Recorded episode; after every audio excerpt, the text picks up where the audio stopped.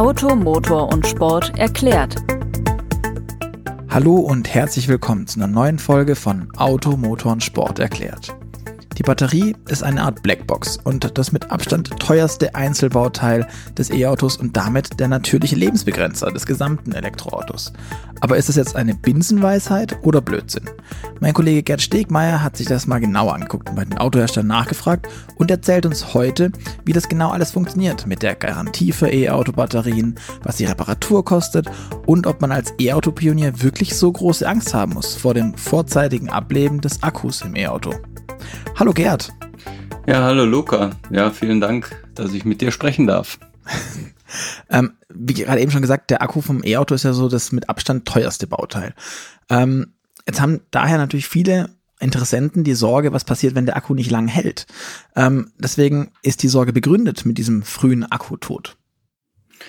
Ja, also alles, was wir bis jetzt wissen, ähm, ist eigentlich sind so richtig gehende Defekte an Akkus, äh, super selten. Also wenn man keinen Unfall hat und ähm, der Akku dadurch Schaden nehmen sollte, ähm, dann gibt's eher die Fälle, wo es Fertigungsfehler und Rückrufe ähm, gibt. Ähm, das kennt man, so ein paar Sachen. Ähm, bei Hyundai hat man jetzt äh, eine größere Zahl von Autos zurückrufen müssen, weil die Batterien einfach schadhaft waren. Aber in solchen Fällen ist ja der Käufer nur bedingt betroffen, weil dafür gibt's eine Fahrzeuggarantie. Ne? Ähm, mhm. Und insgesamt gehen die Akkus eigentlich auch nach langer Zeit nicht, nicht richtig kaputt. Ähm, da gibt's zum Beispiel von, von BMW, die ja ihren i3 schon seit 2013 im Markt haben. Und Anfang 2020 ähm, hat man da mal so gefragt, wie weit die Leute gefahren sind und so. Und da waren die ersten i3-Fahrer schon mehr als 200.000 Kilometer äh, unterwegs mit ihren Autos. Hm, der mit den meisten Kilometern hatte sogar 277.000 schon drauf. Wow. Ähm, übrigens mit, mit den ersten Bremsbelägen, ne? Stichwort Rekuperation.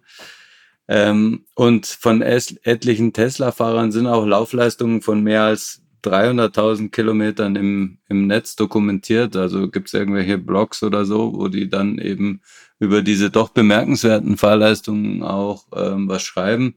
Ein Model S ist sogar überliefert mit einer Million Kilometer drauf. Das hat dann allerdings tatsächlich auch die dritte Batterie, aber wenn man jetzt davon ausgeht, eine Million durch drei, ne, dann über 300.000 Kilometer mit einer Batterie, das ist ja schon ganz okay. Absolut. Und ja, und wer jetzt nicht ganz so viel fährt wie diese, ja, vielleicht Ausnahme Langstreckenfahrer, ähm, der hat ja auch noch die Batteriegarantie. Ähm, die Batteriegarantien, die inzwischen alle Hersteller geben, sind ähm, erheblich länger als das, was wir so als Autokäufer von, von den Verbrennern gewohnt sind. Ne? Zwei, drei Jahre war da eigentlich viel. Es gibt ja ein, ein, zwei koreanische Hersteller, die ein bisschen mehr machen. Aber bei den Batterien hat sich inzwischen eine Garantiezeit von acht Jahren äh, oder eine Laufleistung von 160.000 Kilometer so als Standard etabliert. Wenn man nach bei Tesla guckt, also da sind es 240.000 Kilometer fürs Model S und Mercedes macht es jetzt beim neuen EQS genauso. Also da hat man doch ziemlich lange Ruhe. Das ist ja jetzt schon ein Wort, aber ähm, was sind denn die Garantien denn überhaupt wert? Also in welchen Fällen greifen die? Weil das ist ja das, der Klassiker bei Garantien. Du hast eine Garantie, aber die gilt nur bei Vollmond und wenn dir ein, keine Ahnung, grün geschecktes Reh vors Auto läuft. Ja, genau, das äh, ist das, was man so kennt. Aber äh, wenn man da mal genauer reinschaut in die, in die äh, Garantien und die Leistungen, ähm, muss man feststellen, auch da sind die besser als das, was wir von Gesamtfahrzeuggarantien kennen. Denn ähm, so eine Akkugarantie schließt ähm, auch den Verschleiß mit ein. Zwar jetzt nicht den natürlichen, dem jede Batterie ausgesetzt ist, aber übermäßigen Verschleiß. Das heißt, ähm, da ist einfach festgeschrieben, wie viel Restkapazität muss die Batterie nach einer bestimmten Zeit noch haben. Und ähm, beispielhaft bei Audi ist es so, ähm, dass das halt, also die, 70 Prozent sein müssen nach, nach den ab acht Jahren. Also auch die 70 Prozent haben sich so ein bisschen ähm, etabliert. Das ist eigentlich sehr oft ähm, die Angabe. Und der Witz ist eben, äh, wenn, wenn nach knapp acht Jahren die Batterie unter 70 Prozent Restkapazität hat, dann kann der Käufer da ähm, verlangen, dass man diesen Mangel, ähm, den die, den die Garantie eben ähm, einschließt, dass man den beseitigt und das kostet nichts ähm, für den für den Käufer. Ja. Und ähm, es ist aber auch sehr, sehr klar geregelt. Also es ist nicht so, dass wenn, wenn die dann weniger als 70 Prozent hat, dass die dann komplett ersetzt wird oder so, sondern ähm, es ist sehr klar festgelegt, ähm, anhand dieser Kurve äh, nach acht Jahren 70 Prozent oder nach 160.000 Kilometern 70 Prozent, dann könnte man jetzt ausrechnen, ähm, bei einer Laufleistung ähm, von 70.000 Kilometern äh, müsste die noch mindestens äh, 74 Prozent haben.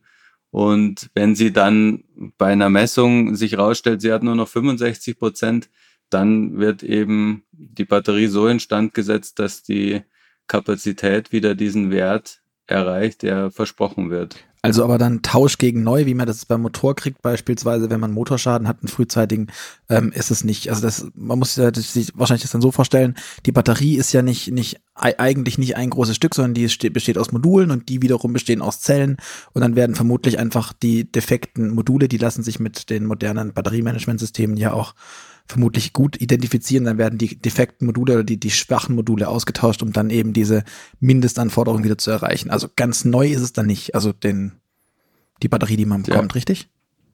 Richtig, also der Akku ähm, wird nicht ganz erneuert, was ja auch gefühlt, also wir kennen ja auch Austauschmotoren, äh, bei denen ist dann unter Umständen ja vielleicht ähm, auch der Block nicht neu und äh, viele mhm. anderen Teile ausgetauscht und den nimmt man dann so aus dem Regal ähm, und bei den Batterien macht man es aber anders. Ähm, wie du schon gesagt hast, da sind Module drin ähm, und man kann eben dann einzelne Module austauschen.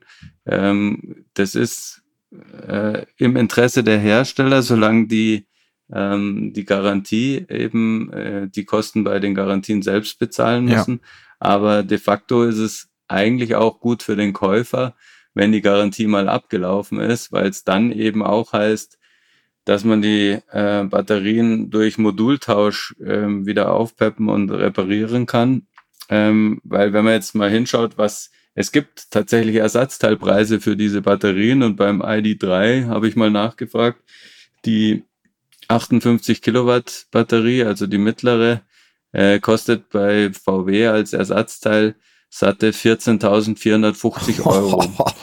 okay, ähm, das ist dann irgendwie, da kriege ich aber keine zweite E-Auto-Prämie drauf.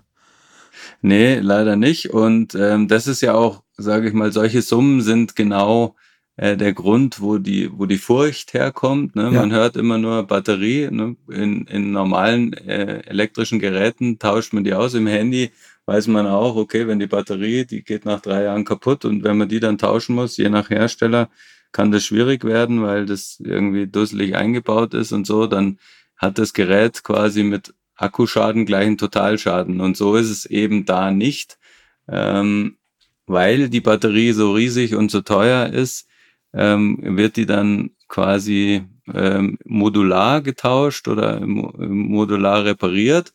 Und ähm, dabei hilft natürlich, dass sie auch so eingebaut ist, mhm.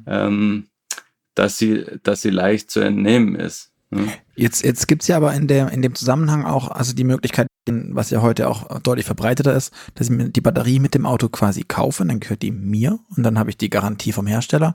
Es gibt ja oder gab auch vor allem zu Beginn der, als, als die E-Autos irgendwie angefangen haben, insbesondere von europäischen Herstellern, den, den Dreh, dass man die Batterie nur mietet. Also dann gehört die einem im Zweifel gar nicht, sondern die gehört weiter dem Hersteller.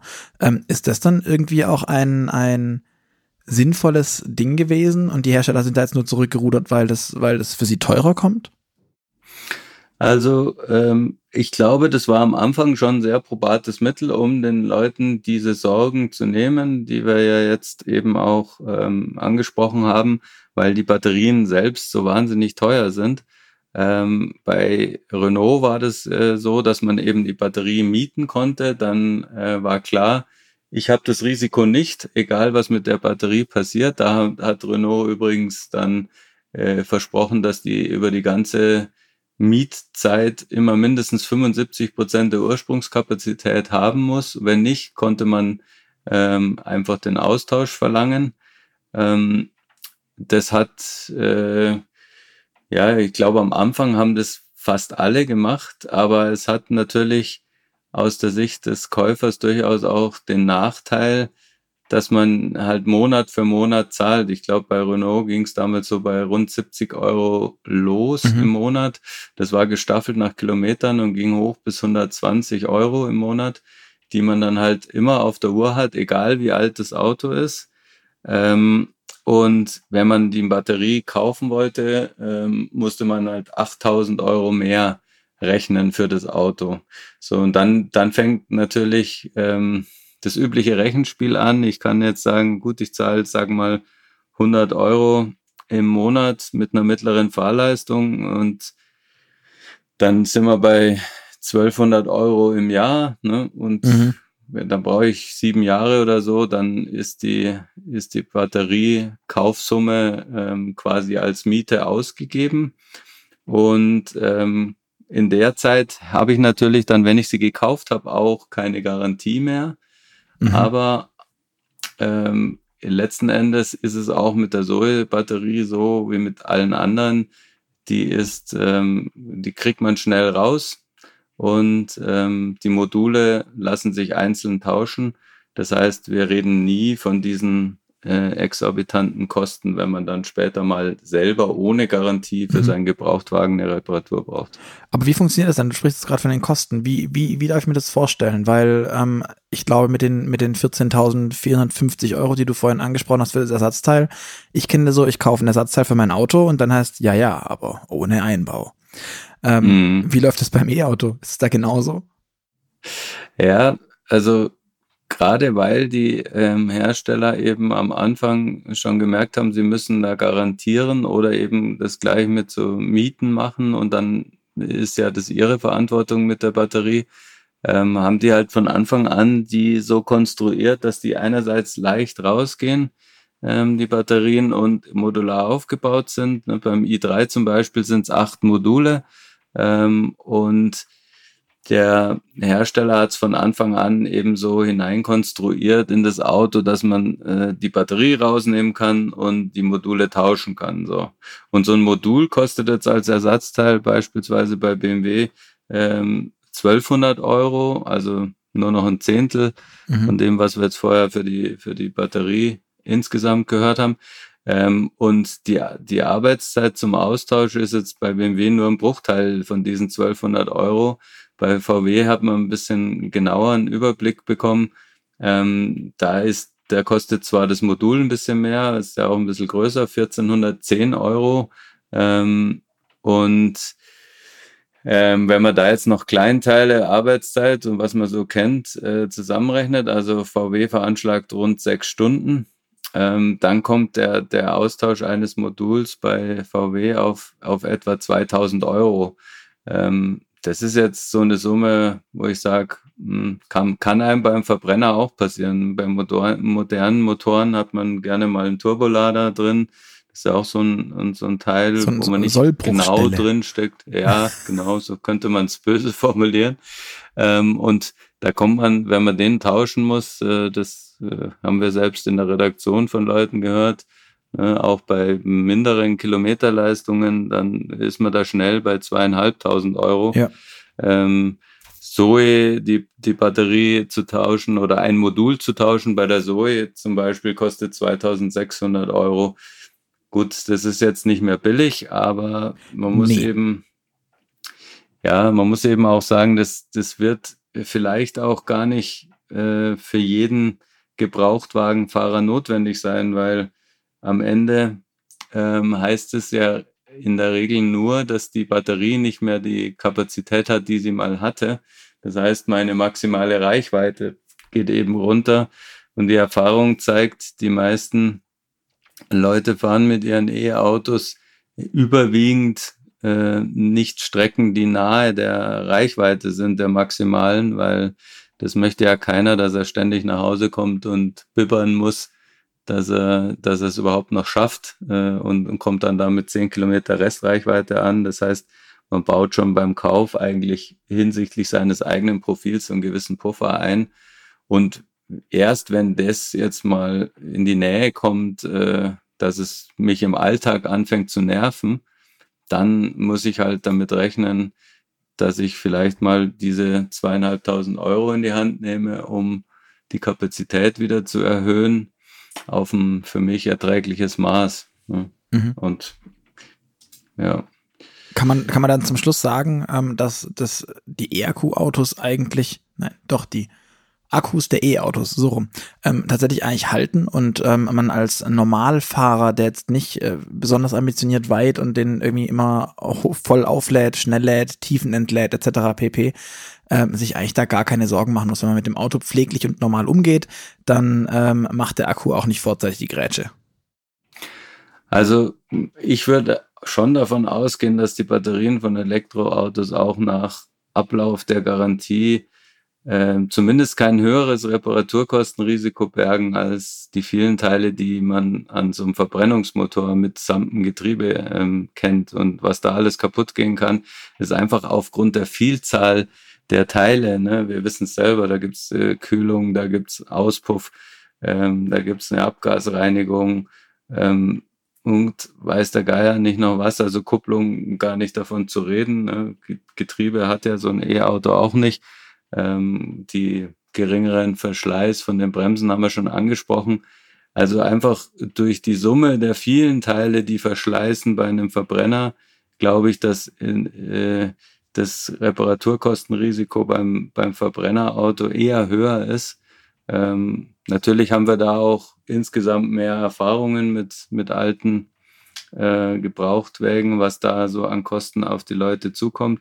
Ähm, aber ich würde vermuten, dass tatsächlich man beim E-Auto letzten Endes im Alter günstiger fährt ähm, und unter Umständen man halt in die Batterie auch nicht wirklich eingreifen muss, ähm, weil, weil einem die ähm, Restkapazität genügt. Also äh, ich denke fast, ähm, man kann davon ausgehen, dass, dass wenn man normaler Fahrer ist, ähm, dass man mit, mit einem Elektroauto im Alter besser klarkommt als mit Verbrenner. Und du hast es ja angesprochen, ähm, das pfleglich behandeln heißt halt beim Elektroauto was anderes. Ähm, was Batterien nicht so toll ähm, abkönnen, auch wenn die meisten Hersteller das auch entsprechend einkalkuliert haben, ist halt ähm, ständig ganz leer fahren. Das ist ein gewisses Problem. Ähm, das mögen die Batterien nicht so.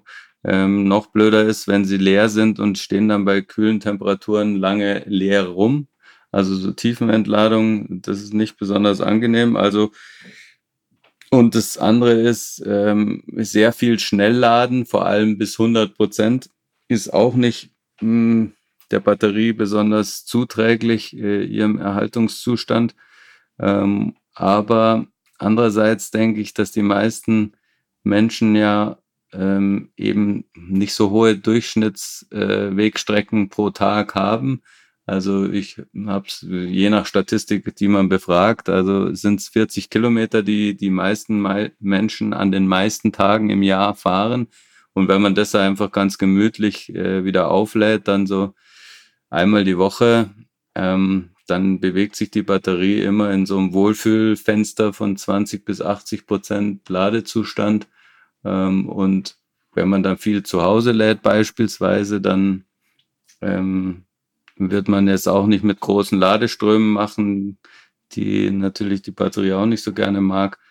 Ähm, von daher könnte ich mir vorstellen, dass bei solchen Profilen die Lebensdauer der Batterie vielleicht sogar noch ein bisschen größer ist als von den Herstellern mit Garantien und so kalkuliert. Ähm, kritischer könnte es in der Tat bei den Leuten sein, die ein E-Auto sich zum jetzigen Zeitpunkt schon als Langstreckenfahrzeug ähm, gekauft haben und dann halt äh, darauf angewiesen sind, immer schnell zu laden. Und die Reichweite dann auch voll auszunutzen. Ja, das, ich denke, das bleibt halt nach dem heutigen Stand der Technik nicht aus, dass man dann an die Grenzen der Reichweite kommt, wenn man Langstrecken fährt, weil es ja auch stark von der Temperatur abhängt, ähm, mhm. wie, wie groß die Reichweite effektiv ist. Und dann kann schon mal passieren, na, dann kommt man an die eine Ladestation, da ist jetzt gerade nicht, ähm, funktioniert es vielleicht nicht, und dann fährt man noch eine weiter und dann schon hat man kommt man in so einen Bereich, wo äh, man unter zehn Prozent de, der Kapazität nur noch hat und dann mhm. knallt man ähm, halt äh, mit sehr viel äh, Ladeleistung da wieder ähm, Strom rein. Das äh, ist vielleicht auf Dauer, wenn man das halt immer macht, ähm, nicht so richtig zuträglich. Genau, da, da könnte die dann in so einen Bereich kommen, äh, mit der Lebensdauer, wie wir es dann eher von Verbrennerautos kennen. Und dann bliebe einem halt wenigstens noch ähm, die Chance, die wir angesprochen haben, ne? Modultausch. Ja. Weil das ist ja auch irgendwie naheliegend, wer auf viel Verschleiß fährt und viel Verschleiß heißt eben schnell laden und oft leer fahren. Wer das macht, der wird auch beim, beim Verbrenner ähm, höheren Verschleiß erleben und dann mhm. entsprechend höhere Reparaturkosten im Alter haben. Alles klar. Ich denke, damit sind wir jetzt auch, was das angeht, um ein einiges ähm, klüger und weiser. Gerd, vielen Dank für ähm, das Teilen dieser, dieser Infos, die du gesammelt hast. Ähm, ich glaube, zusammenfassend kann man sagen, beim E-Auto braucht man keine allzu große Angst haben. Ähm, ich sage danke an dich, dass du dir die Zeit genommen hast. Danke an euch da draußen fürs Zuhören. Ihr hört uns wieder in zwei Wochen und ähm, wenn ihr Feedback für uns habt, schreibt uns gerne an podcast-ams motorpresse.de und ähm, wir freuen uns, wenn ihr wieder dabei seid beim nächsten Mal. Ansonsten erzählt es gerne euren Freunden ähm, und allen, die ihr sonst glaubt, die sich für das Thema interessieren. Und ich sage Tschüss bis zum nächsten Mal. Ja, ciao Luca.